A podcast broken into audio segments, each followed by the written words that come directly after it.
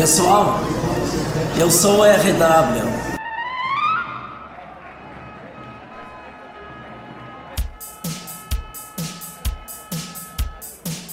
Observatório da IVE. Isso não existe.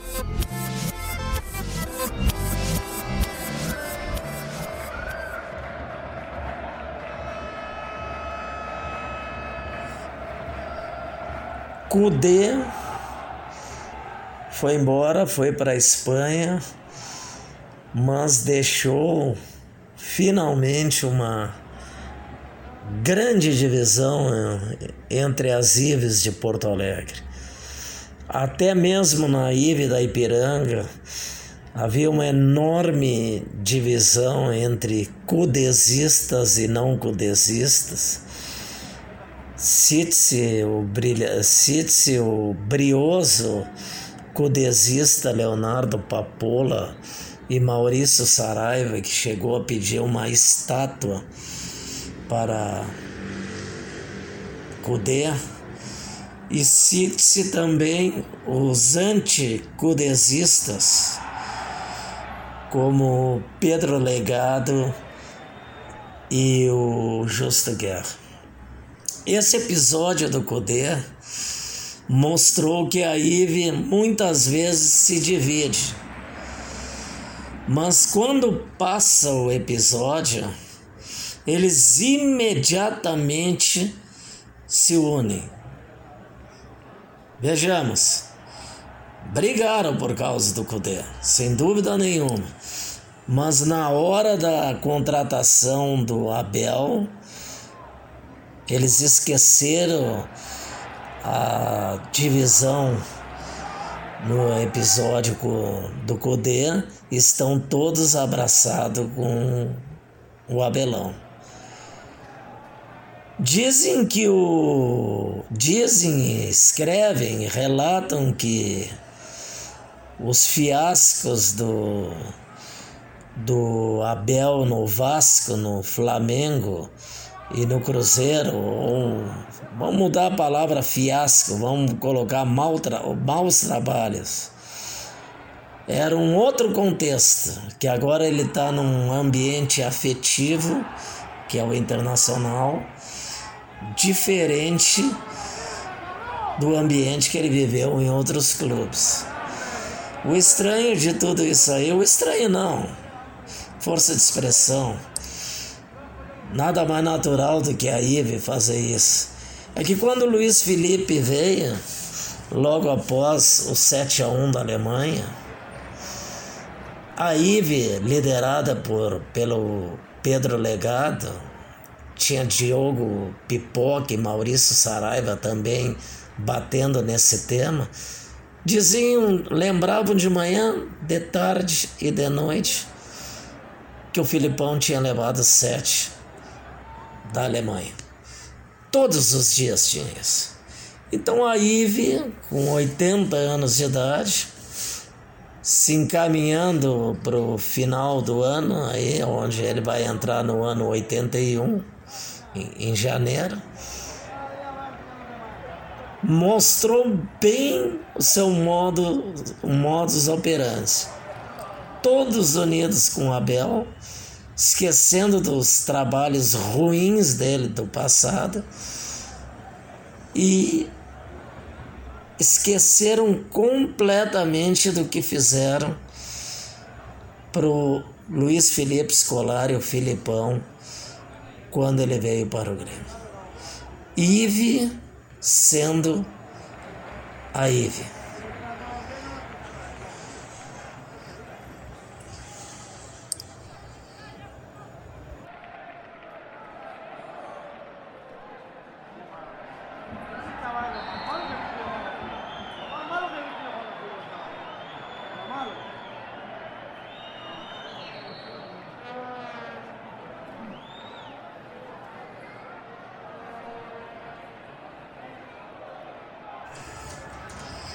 11 de novembro de 2020, 13 horas e 5 minutos no programa Redação TV com André Rizek, PVC. Paulo Vinícius Coelho não conhece nada sobre a imprensa do Rio Grande do Sul. Não conhece nada sobre a IVE.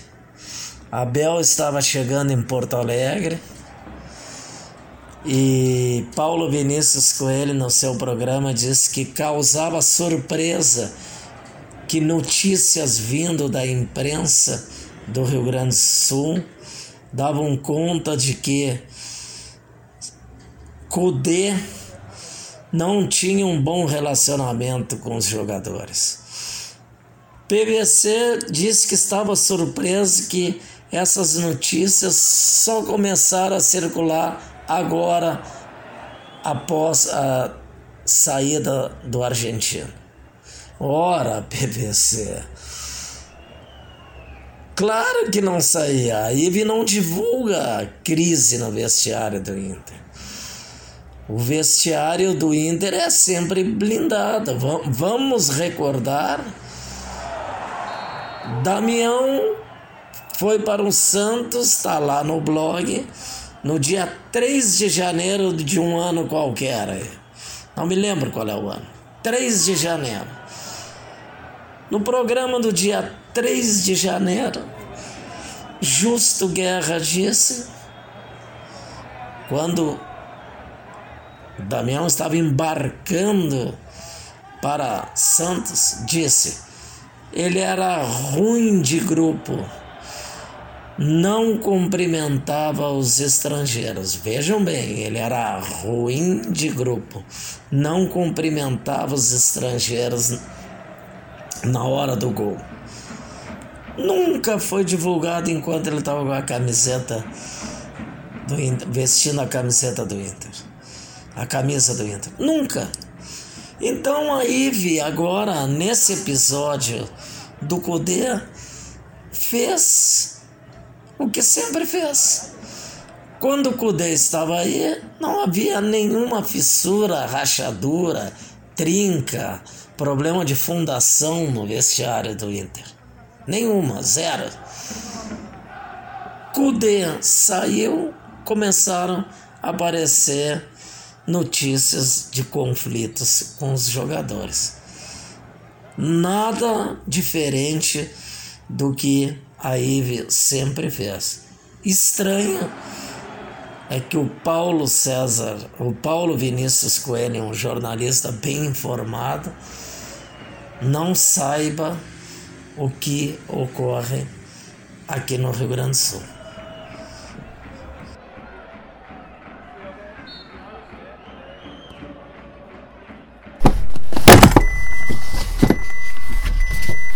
Do fundo do baú do blog Corneta do RW.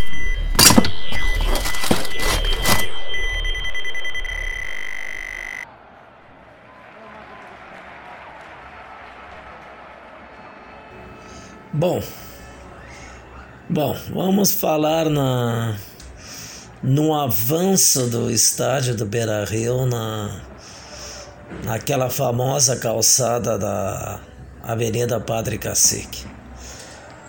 O que que, ia, o que que acontecia no período da construção do Beira Rio, da reforma do Beira Rio, que Aí chama, chamava e chama de novo Beira Rio. Não, era uma reforma, era um velho Beira Rio reformado. Havia um, um zum zum zum muito, muito baixinho de que o estádio teria adentrado a calçada. Mas isso não saía na, não saía na grande mídia a, a Ive da Ipiranga dizia que aquilo ali era uma integração da calçada com o estádio, depois que retiraram os tapumes. Enquanto tinham os tapumes, ninguém falava absolutamente nada na grande mídia. Aí, junto com meu colega engenheiro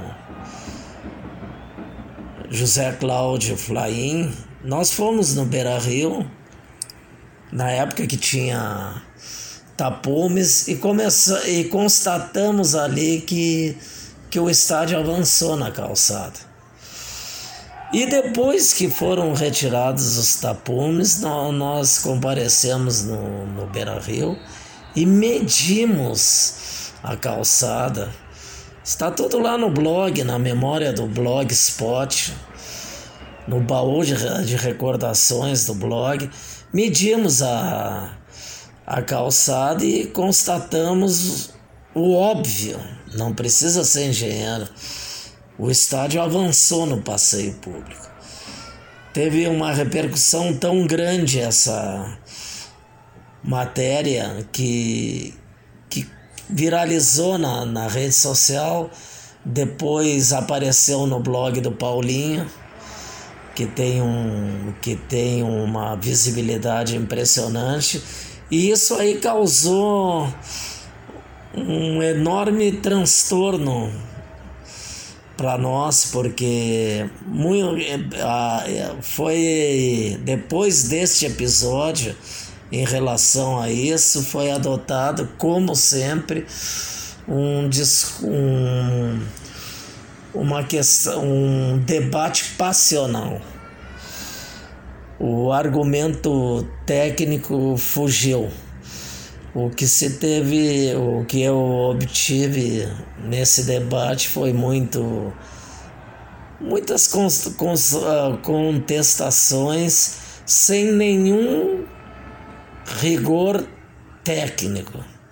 Ninguém chegou para mim e disse: Ricardo, teu blog errou por causa disso, disso, disso e daquilo. Não era sempre uma questão aos a, a, insistente de que o blog havia errado no que ele colocou, mas sem apresentar nenhuma nenhum argumento contrário.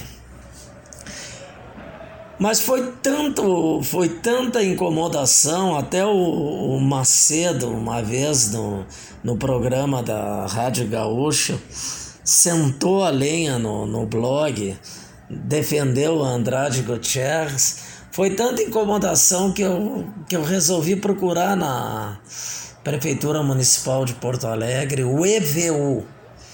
Calma, vou explicar o que é EVU. O EVU é o estudo de viabilidade urbana. Eu fui procurar o EVU da, da, do Beira Rio. E fui dez vezes na prefeitura e não conseguia o, ver o EVU e analisar o EVU, porque ou estava na mesa do secretário, ou estava na sessão de projetos, ou estava lá na mesa de não sei quem. E aí eu me desmotivei de, de, de procurar e entender como é que foi feita aquela aprovação e desistir dessa história. Mas quem tiver interesse nessa questão aí, o blog tem um amplo, tem um amplo material sobre essa sobre essa questão do Beira Rio incidir no passeio público.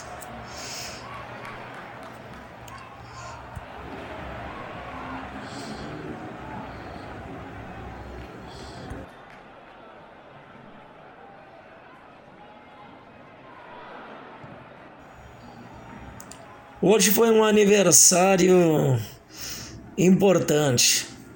Aniversário de oito anos do dos Vaselinas do vestiário do Inter de 2012. O empresário Neco Cirne do, do Bolívar, Fernandão era técnico, houve uma rusga do das lideranças do Internacional com o técnico Fernandão e Cirne, Neco Cirne abriu as baterias contra o Fernandão e disse que se abrisse a boca ia ter muita M no ventilador e que o general Bolívar não era vaselina de vestiário. Que se tivesse que peitar o da Alessandro, peitaria. Esse assunto aí nunca foi abordado pela imprensa vermelhizenta aí. Nunca, nunca. Essa declaração fortíssima do dia 12 de novembro é, foi dada no dia 12 de novembro, 20 de novembro, caiu Fernandão. Fernandão, publicamos no blog essa semana, dá uma entrevista chorando, dizendo que foi amigo de quem não quis ser amigo dele e que os amigos traíram ele. Ora, para o bom entendedor, nem a meia palavra basta, um quarto de palavra basta. Quem eram os amigos? É, os amigos eram os antigos, remanescentes da que ganharam a Copa Libertadores da América. O que, que a IVE fez?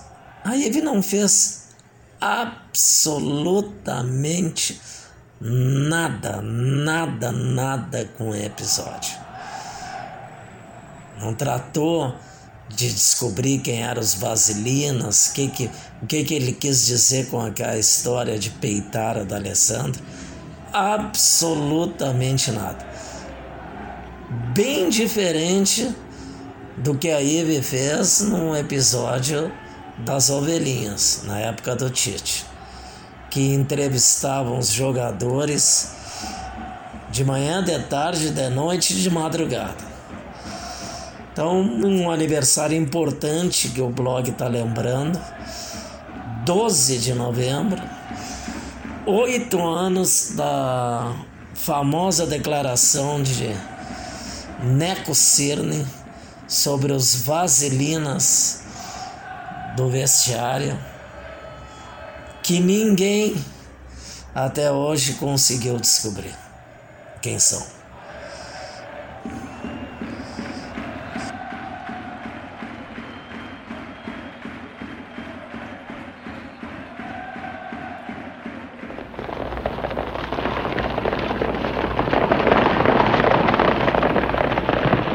Correio do Texas.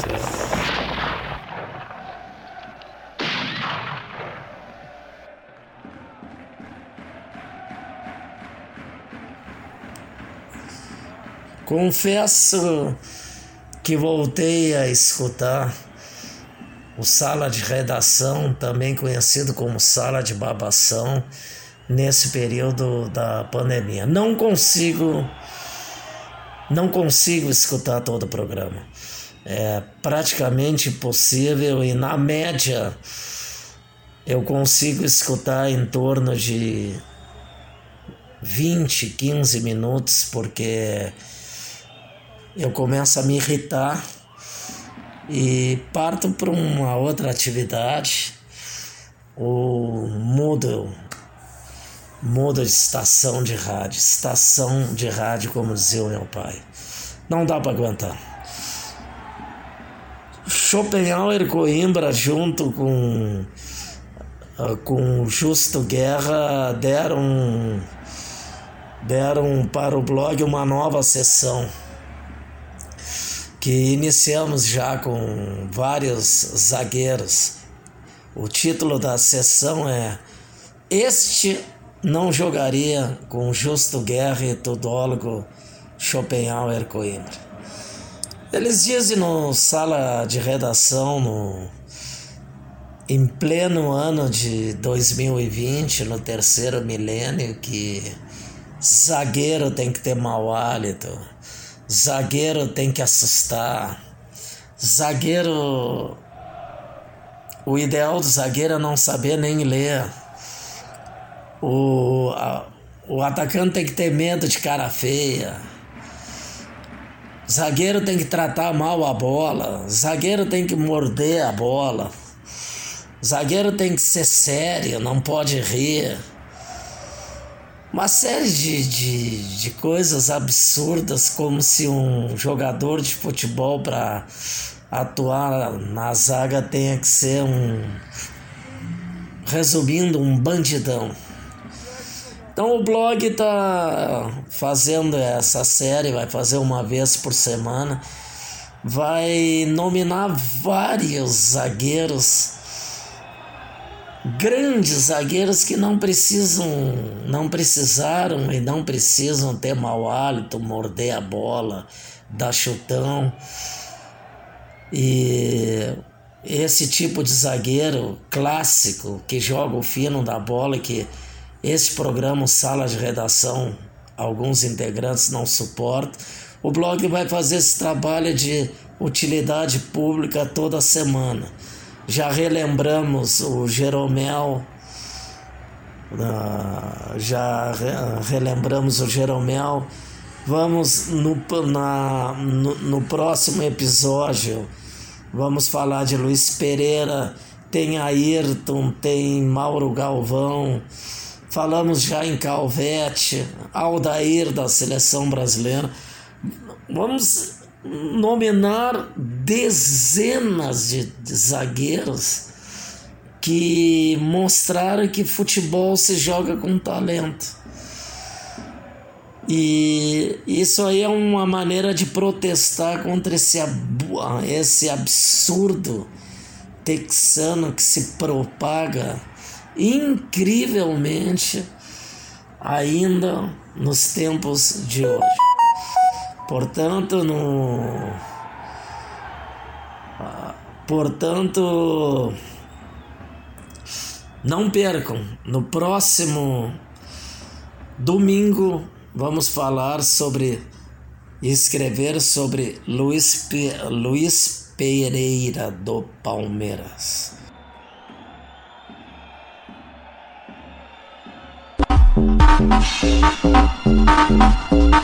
As cornetas aí, fala aí, corneta, fala aí, fala aí.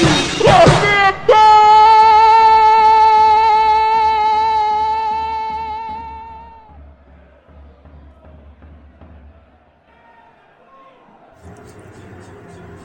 Finalizando o programa de hoje, vamos para os tradicionais avisos e agradecimentos.